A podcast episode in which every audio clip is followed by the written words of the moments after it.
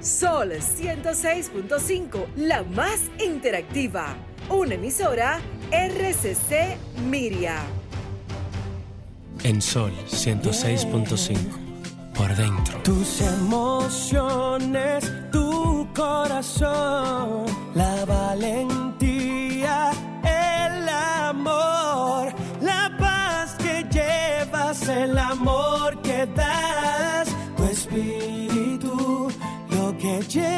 por dentro, por dentro, por dentro, lo que llevas por dentro.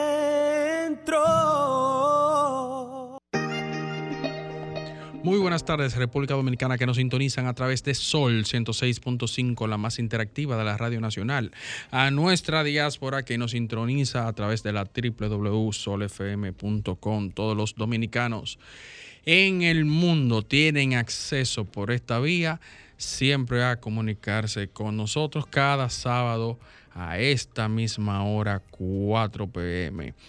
Como cada sábado, redundantemente, la palabra Hoy está Maristela de León, como siempre, la dama en el centro, bella y hermosa, radiante. En lo alto, en el tope, como era que decía Cepeda.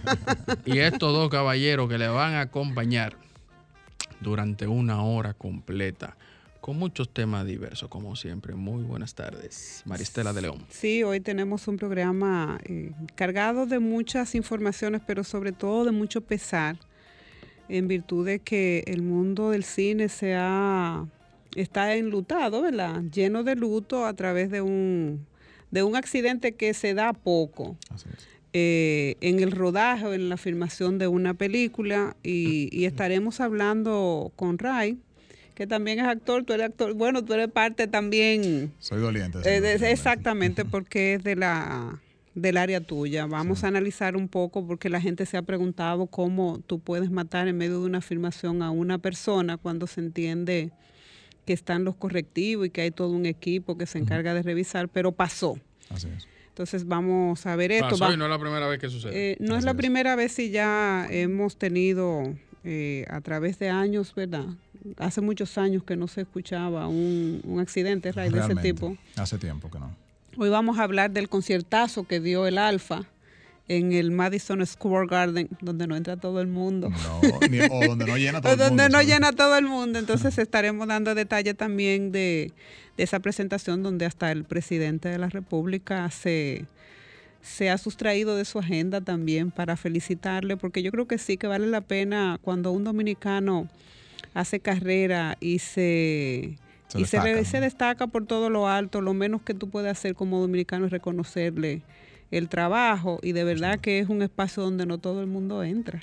Así es. También Eh, estaremos hablando con el maestro, nuestro queridísimo amigo Félix Vinicio Lora, sobre las actividades que tiene la Fundación Dominicana de Accidente Cerebrovascular. Como siempre, tenemos, perdón, Ray, ¿tenías algo?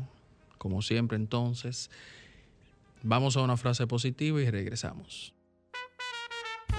La vida no es un problema que tiene que ser resuelto, sino una realidad que debe ser experimentada.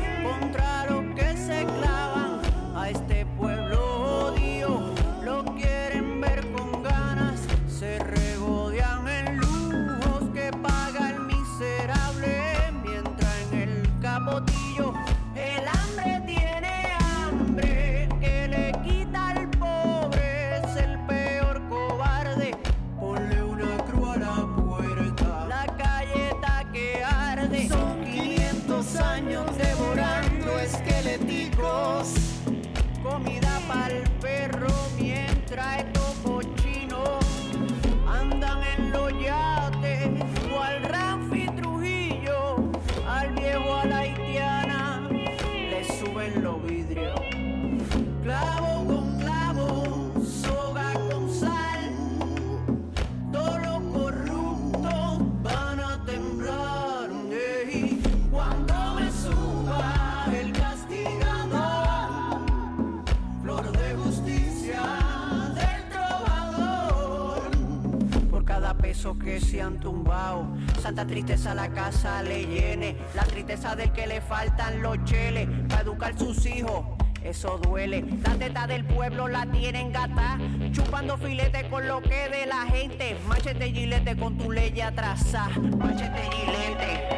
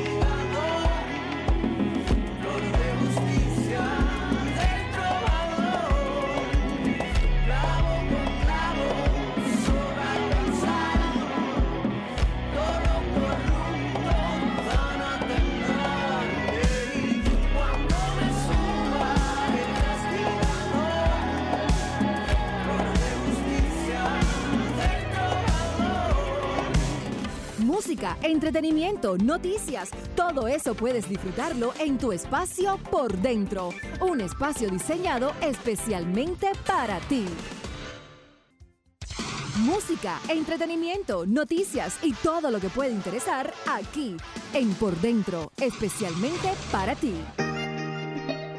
Bien, y como anunciamos en, el- introito de nuestro programa, eh, vamos a conversar con nuestro queridísimo amigo Félix Vinicio Lora, que nos estará hablando de todas las actividades que tiene la, jornada, tiene una jornada de prevención, la jornada internacional de prevención de accidentes cerebrovascular de la Fundación Dominicana de Accidentes Cerebrovascular en la República Dominicana. Creo que ya está al aire. Félix, buenas tardes. Buenas tardes, líder. Buenas tardes, buenas tardes. Félix, buenas tardes. Gusto escucharte. Oh, pero ven acá. Placer enorme saludarle, feliz Eh, Vinicio. placer, placer. Eh, bueno, la- eh, bueno, primero gracias a Dios Todopoderoso por, por, por, por, por- por permitirme compartir con estas, con estas palabras y a Carmen Luz Beato, Carmen Luz, Luz del Carmen Beato, como yo le digo, Luz del Carmen Beato, como, es- como ella se llama. Exactamente. Mira, la este mes, este mes se conmemora dos fechas importantes de- en relación a los accidentes cerebrovasculares. Eh, la primera es la, la, la- el Día Mundial del Ataque Cerebral, el Día Mundial del Ataque Cerebral, que se conmemora, que se celebra el día, eh, el día 29 de octubre. Pero también se conmemora o se celebra un noveno aniversario de la Fundación Dominicana de Accidentes Cerebrovasculares. Y entonces tenemos una jornada internacional, la primera jornada internacional de República Dominicana con relación a los accidentes cerebrovasculares. República Dominicana y cuidado del Caribe, y cuidado, y cuidado del Caribe, porque eh, dice la organización, me, llamaron de la Organización Mundial del Ataque Cerebral, de que no habían eh, eh, eh, eh, eh, promocionado una importante actividad eh, en el área del Caribe, en, en- el área del Caribe. Y entonces tenemos en esa jornada, en esa, en esa jornada tenemos cuatro actividades, eh, eh, eh, eh, tres actividades de una jornada internacional y la primera, la primera se realizó el, die- el 19 de octubre, 19 de octubre, con la participación de Estados Unidos. Hay tres eh, eh, países invitados, tres, dos países invitados, Panamá y Estados Unidos. Eh, eh, la participación de Estados Unidos con, la- con el doctor Carlos William eh, es una es un excelente doctor y entonces él hizo conjunto con, la, con, con varias organizaciones internacionales, la, el primer estudio, el primer estudio de los accidentes cerebro, cerebrovascular en la República Dominicana. Lee, eh, ¿qué, eh, ¿en qué van a consistir? ¿Ustedes tendrán charlas, alguna jornada de, de concienciación así dentro de, de- de estas actividades? Tres jornadas, tres jornadas internacional eh, a través de la plataforma eh, Zoom, de la plataforma Zoom. República Dominicana eh, tendremos el, el 29, 28, 28 le toca a la República Dominicana eh, con el doctor Luis Eduardo Suazo, eh, lecciones aprendidas en pandemia COVID-19 en manejo de accidentes cerebrovascular. Eso es el 29, el 28 a las 10. Felipe, perdón que te interrumpa. El, según el flyer dice que es el día 29. Eh, no, porque el día 29 es el día in- mundial del ataque cerebral. Y tenemos y tenemos a las 10 de la mañana eh, un conversatorio sobre inclusión en el, en el Parque Iberoamericano a las 10 de la mañana. A las 10 de la mañana tendremos un conversatorio eh, muy importante que lo va a dictar María Valle, la encargada del Departamento de Inclusión del, distrito, del, Ayuntamiento del Distrito Nacional. Ahora, eh, el, 29 el 26, martes 26, le toca a Panamá con la charla, con la charla eh, prevención de ataque cerebral con el doctor Carlos William, Carlos eh, Juan Carlos de Mola, neurocirujano, un neurocirujano famoso eh, eh, en Panamá, martes 26 y el martes, el, jue- el jueves 28 le toca a la República Dominicana Luis Eduardo Suazo, neurocirujano endovascular, con el tema Lecciones aprendidas en pandemia COVID-19 en materia de manejo de accidentes cerebrovascular. Esas son las dos, las tres actividades, pero el 29 Día Mundial del Ataque Cerebral tendremos la charla de inclusión a las 10 de la mañana en el Parque Iberoamericano.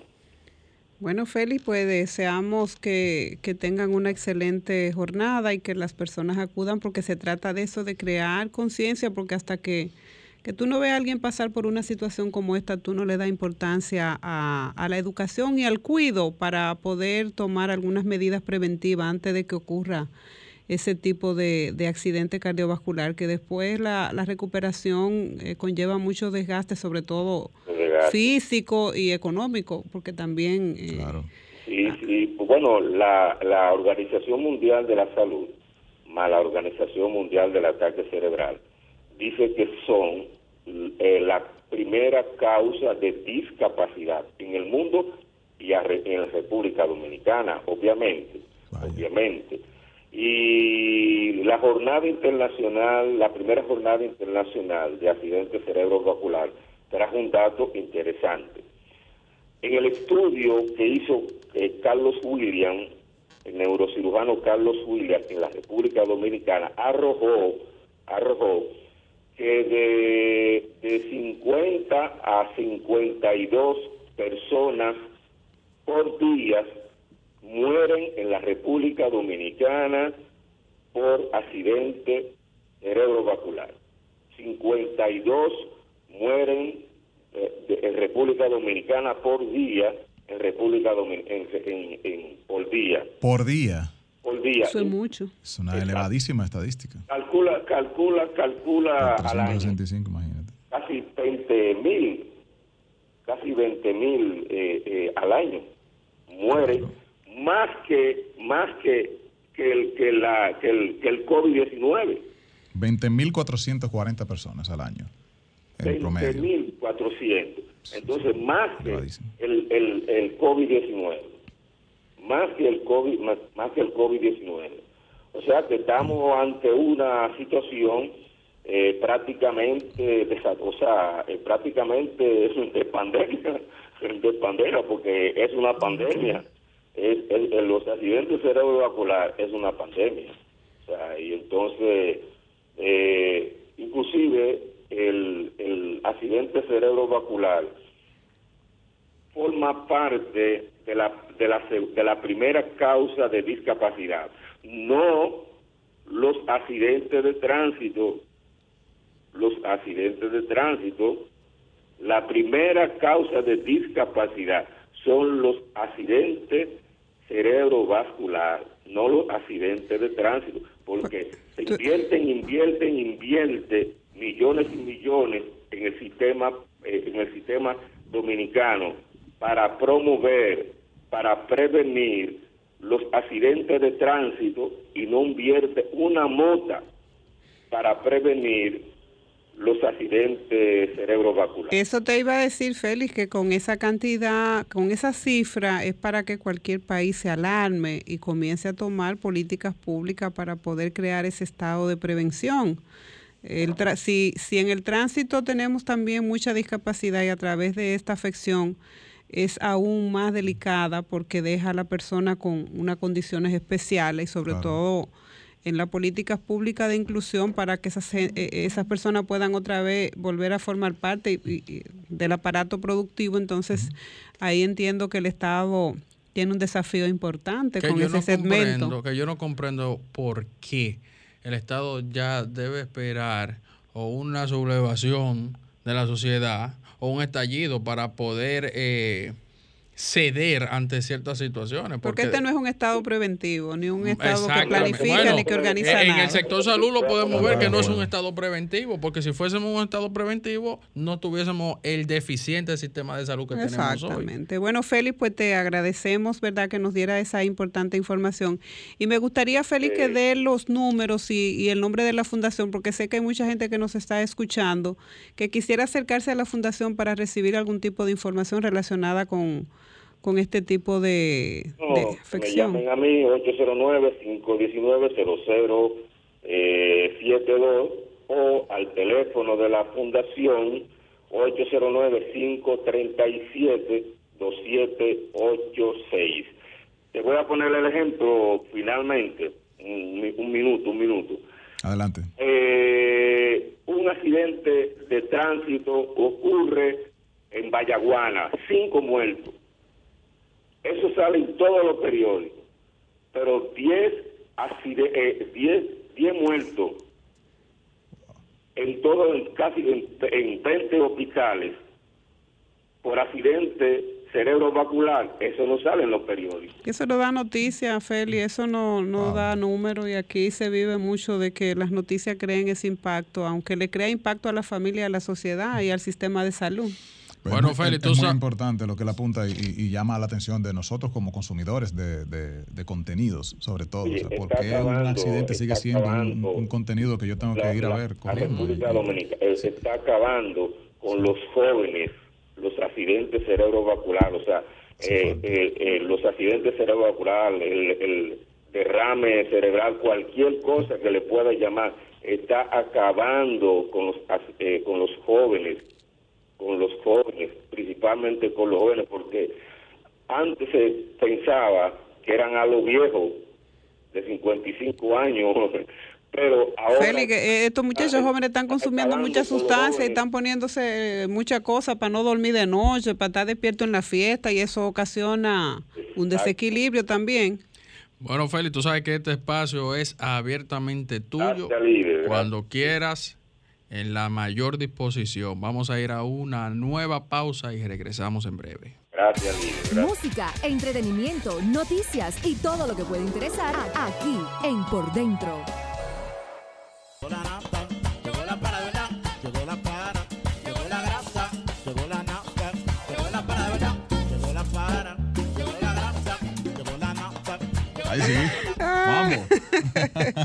bueno, y se gozó más de 20 mil personas en el, en el Madison Square Garden. Es repleto a capacidad. Bueno, esa es la capacidad que tiene el escenario, justamente, veintitantas mil personas. Lleno a toda capacidad. Totalmente. O sea, el Alfa se, se lo propuso y definitivamente eh, creo que este muchacho ha tenido una gallardía en cuanto al manejo de su, de su carrera. Él se propuso en República Dominicana ser el primero que llevaba el dembow al Palacio de los Deportes. No sé si la gente recordará eso ahora, ya hace como unos eh, cinco años más o menos de ese concierto, el Alfa 15, creo que era celebrado, el Alfa 10, celebrando 10 años de, de carrera.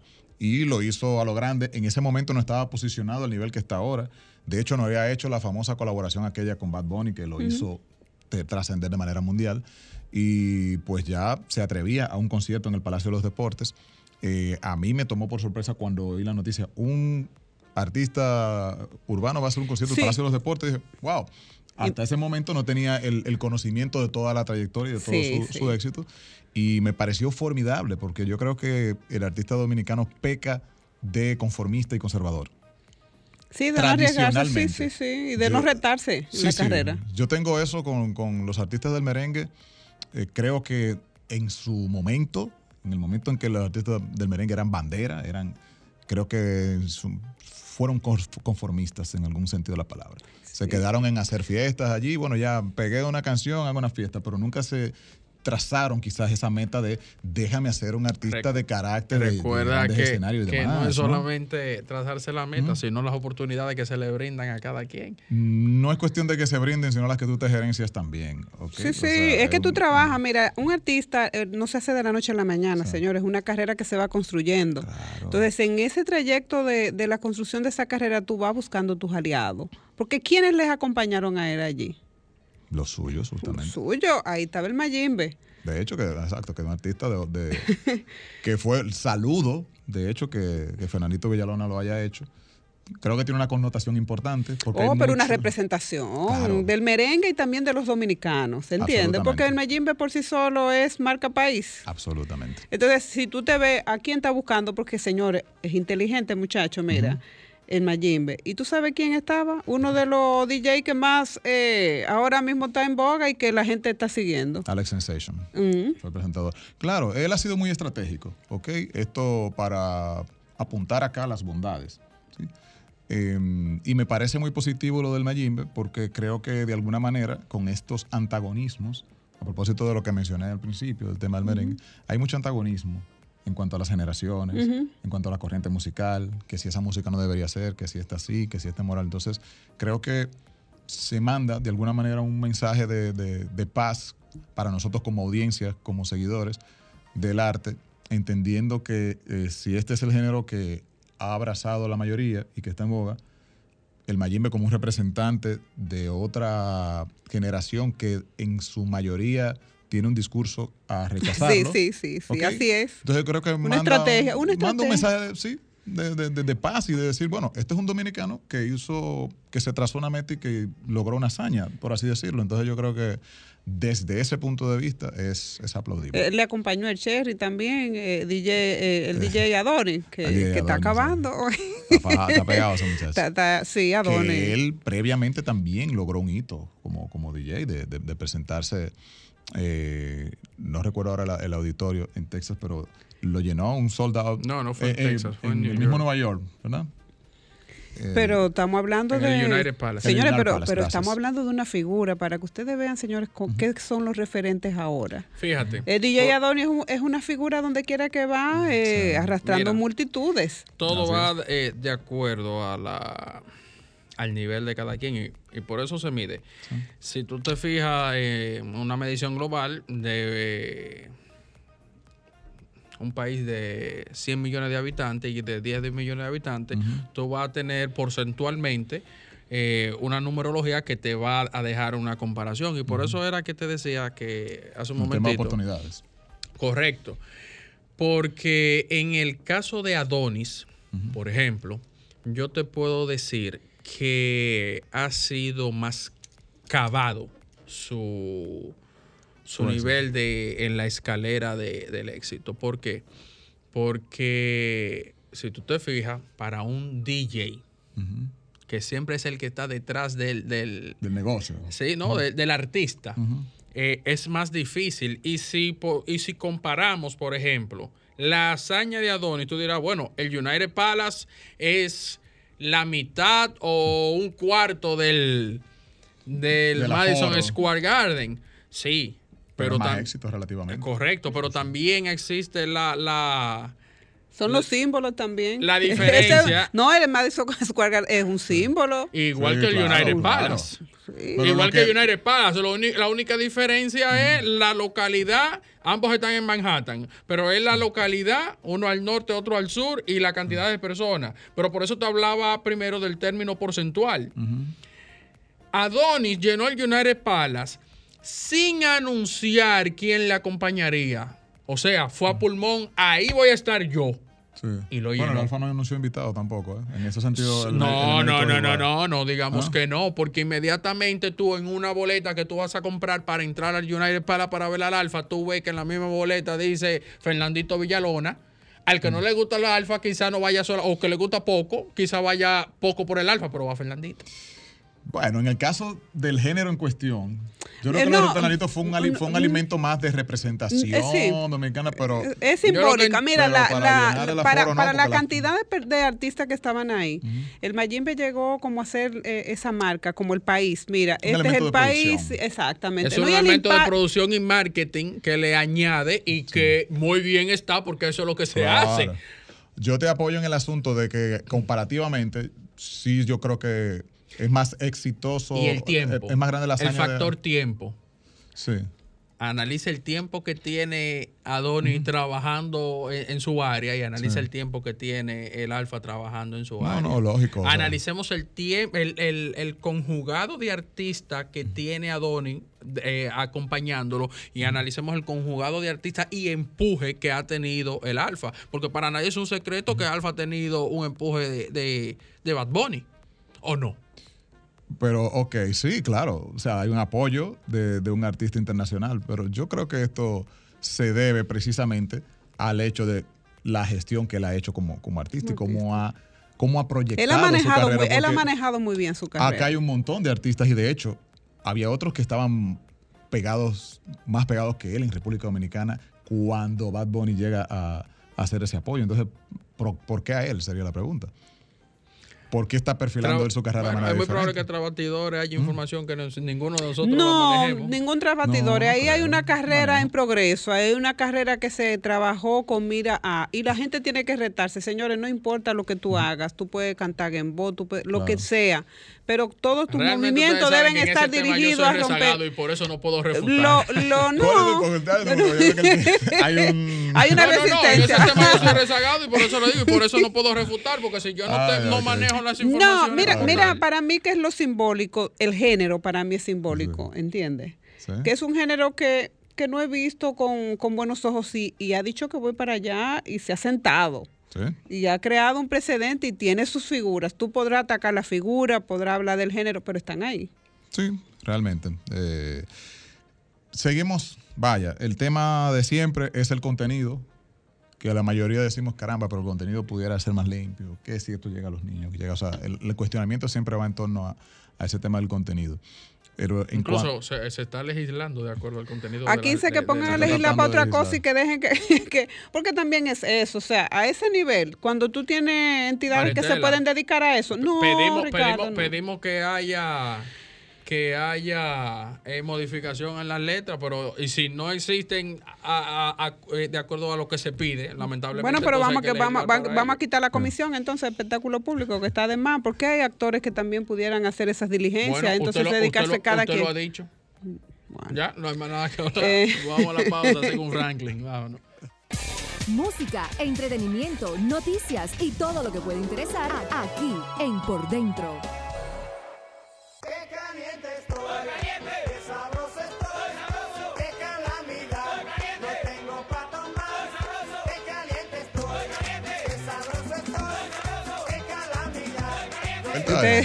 por dentro. Eh, Ray, tenemos pendiente, entonces vamos a comentar, porque de verdad al principio del programa habíamos dicho que la en el mundo la gente está o sea, si está como yo, yo digo, ¿cómo puede llegar un arma con un con una vara de verdad en a un set donde se está grabando y que precisamente llegue a una persona que no está dentro del rol de acción de la película? Mira, este caso de Alex Baldwin, que es al que nos referimos, es muy lamentable. Eh, obviamente, antes de ayer la, información ha circulado suficiente, ¿no? Me imagino la mayoría está enterado, pero por si acaso, Alex Baldwin, un destacadísimo actor norteamericano, que disparó su arma por accidente, según se entiende, en medio de un rodaje y esta bala alcanzó a la directora de fotografía, que la terminó con su vida, lamentablemente, y también al director de la película, que está herido eh, en este momento. Mira, es extraño, te puedo decir de entrada. Es, la industria en la que me desempeño. Y cada vez que yo estoy en un rodaje que me, que me ha tocado demasiadas veces hacer de policía, de militar, de guerrillero. O sea, creo que la mayor, la mayor cantidad de personajes que, he hecho ha sido de eso. ¿Y tiene que ver con armas? Tiene que ver con armas. Nosotros se nos entrega armas en las manos. Y hay un encargado de ese departamento. De hecho, una de las que más trabaja en eso es una, es una, es una chica. Bueno, la, la, de, la de esta también, la de aquí también es una chica también. Cuando tú dices que se te entregan armas, estamos hablando de armas de fuego. Armas de fuego, para una escena. Ahora bien, el protocolo de cuidado que lleva esto por el riesgo que amerita es extremo. Y si estoy hablando de una industria como la nuestra, que es tan, tan nueva, ¿no? Imagínate en Hollywood. Entonces, para que usted tenga una idea, a mí se me entrega un arma.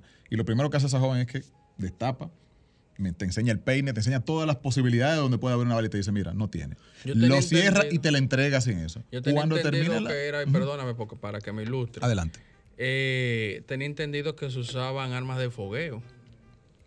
Generalmente la gente piensa son balas de mito o son pistolas. Para, como hay un asunto de una cámara que va a ver esto ahí, un plano. Es que una pistola de fogueo es una pistola de verdad. Lo único que no va, lo que va a detonar es un, un el plomo. El plomo, exacto. Eso es una alternativa. Pero a ti se te entrega un arma que si tiene una bala dentro, entonces ahí viene el tema. Entonces lo que, lo que procura esa persona enseñarte es que no tiene una bala como tal, ¿ok? Que está descargada. Y cuando termina la escena, aunque ella esté ahí mirándola, termina la escena y esa persona lo primero que hace es va donde ti. Terminó, sí, permítame las armas aunque hay un break. O sea, que no la, da, no la dejan para, para el tema de que no haya espacio, de que cualquier gente la pueda manipular. que me senté un break, señor, te sentaste con el arma en la mano. Sí. Ningún actor puede estar con un arma en mano. Cuando se dijo corten, tú entregas de una vez. Escena, inmediatamente el encargado de armas viene donde ti. Ni siquiera que tú vayas donde él, viene donde ti. ¿Ok? Y lo que hace es que una vez que la toma, vuelve y delante de ti, la vuelve y la abre y te dice, mira, no tiene balas. Cuando te la entrega te lo dice y cuando la recibe de ti se asegura de que no tiene balas y va y la guarda. Si pasa un accidente, pues está la prueba todo el tiempo. Yo escuchaba a, un experto en armas que entrevistaban con relación a este caso. Y, da igual, como te decía, él, él, explicaba que él no comprende qué sucedió ahí porque él es encargado de armas, como tú dices. Hay, una llamadita. Buenas tardes. Buenas tardes. Hola. Entonces, él como encargado de armas eh, daba Perdón, invitar a que vuelva a hacer la llamada a la persona que estaba intentando, 809-540-1065 para la gente que quiera contactar con nosotros. Y, y él explicaba que las pistolas que usan son armas de fogueo que esas armas de fogueo son un clon de una original, pero que no entra. O sea, la bala que entra es como el del tamaño del 50% de una real, porque es solamente para detonar y que se para vea. Para que se escuche, se escuche. Y se, escuche también.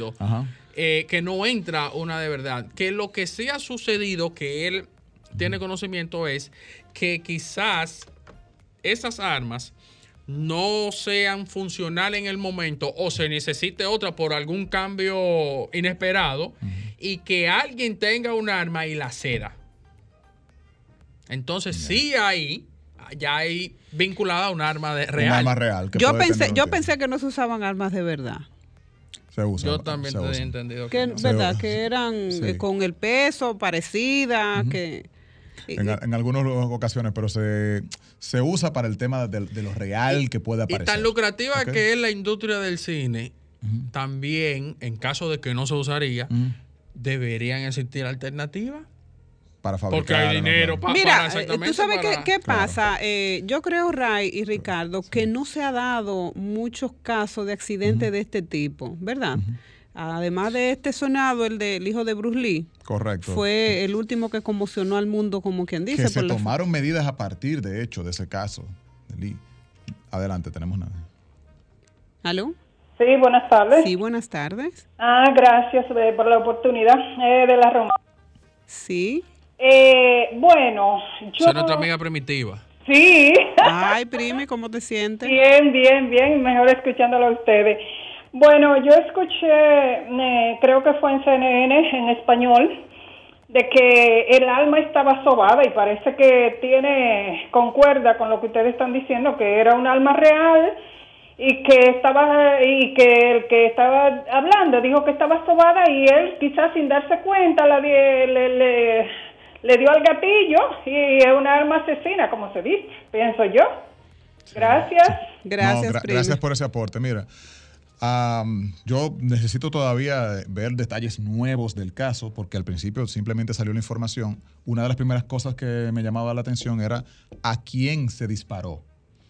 ¿Ok? Que eso yo te preguntaba, una persona que no tenga escena, ¿cómo tú, o sea, explícame tú a mí para que la gente entienda cómo se llega una bala a una persona que no es parte principal en, en la escena? Dos maneras. La primera que es la... Adelante, sí. Tomamos la llamada. La primera manera, que es la que menos debe ocurrir porque también es algo en lo que se hace mucho énfasis, el asunto de estar jugando fuera de escena. Eh, como esto no tiene nada, mira, pan, la gente suele bromear. Y hay gente que se pasa de bromista. Yo, por si acaso, aunque tú me des una pistolita de plástico, yo no voy a apuntar donde ti ni para que salga un cañito de agua, ¿ok? Por si acaso. Pero hay gente que es bromista y puede disparar y puede ocurrir un accidente así. Primera manera.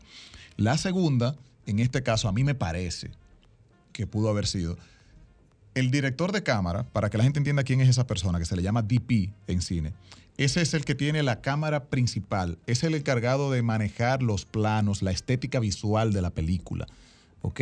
Ese es el, ese es el que opera la cámara y dice, ok, desde este ángulo lo vamos a tomar, o el director quiere este plano, entiéndase que se vea tu cara desde cerca o desde lejos. El DP es el encargado de, diseñar esos planos que el director quiere. Tenemos otra llamada. Buenas tardes. Buenas tardes. Buenas. Sí, buenas.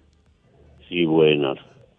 Eh, eh, es una opinión, lo que no logro entender. Adelante. Lo de Alex Baldwin, ¿no? Sí. No logro entender. Si él dispara una vez y ve que hiere a otro, a una persona, ¿por qué dispara de nuevo? Buen punto. Buen punto. Hay muchas preguntas ahí, ¿eh? En la investigación tiene que salir muchas preguntas que nosotros nos estamos haciendo. Muchísimas. Eh, con lo que voy a explicar, creo que de alguna manera respondo a eso. ¿Por qué explico eso de los planos, que parece muy científico? Porque existe la posibilidad de que esa escena se haya grabado un primer plano donde se ven los dos, ¿verdad? Esta es la persona a la que se le va a disparar y este soy yo el que está disparando. Ahora, como todo eso no se graba en una sola secuencia, señores, eso no es que se agarra una cámara y se grabó todo, no, yo tengo que grabar desde este punto de vista, desde aquel, desde aquel, y eso se une en edición.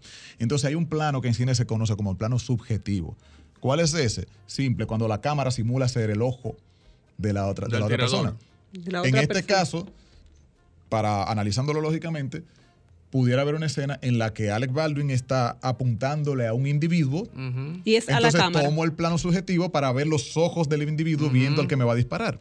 Desde ese plano es posible que él haya hecho los disparos porque entonces ahí estaría apuntando hacia la cámara y, eso lo hace aún más extraño porque según el especialista también explicaba que para esos casos se usa un plastic glass como si fuese una mica, para que, para que aún la pistola, siendo de salva, que dispara por la cercanía, no tenga eh, un impacto a la persona. Puede que no se acerca.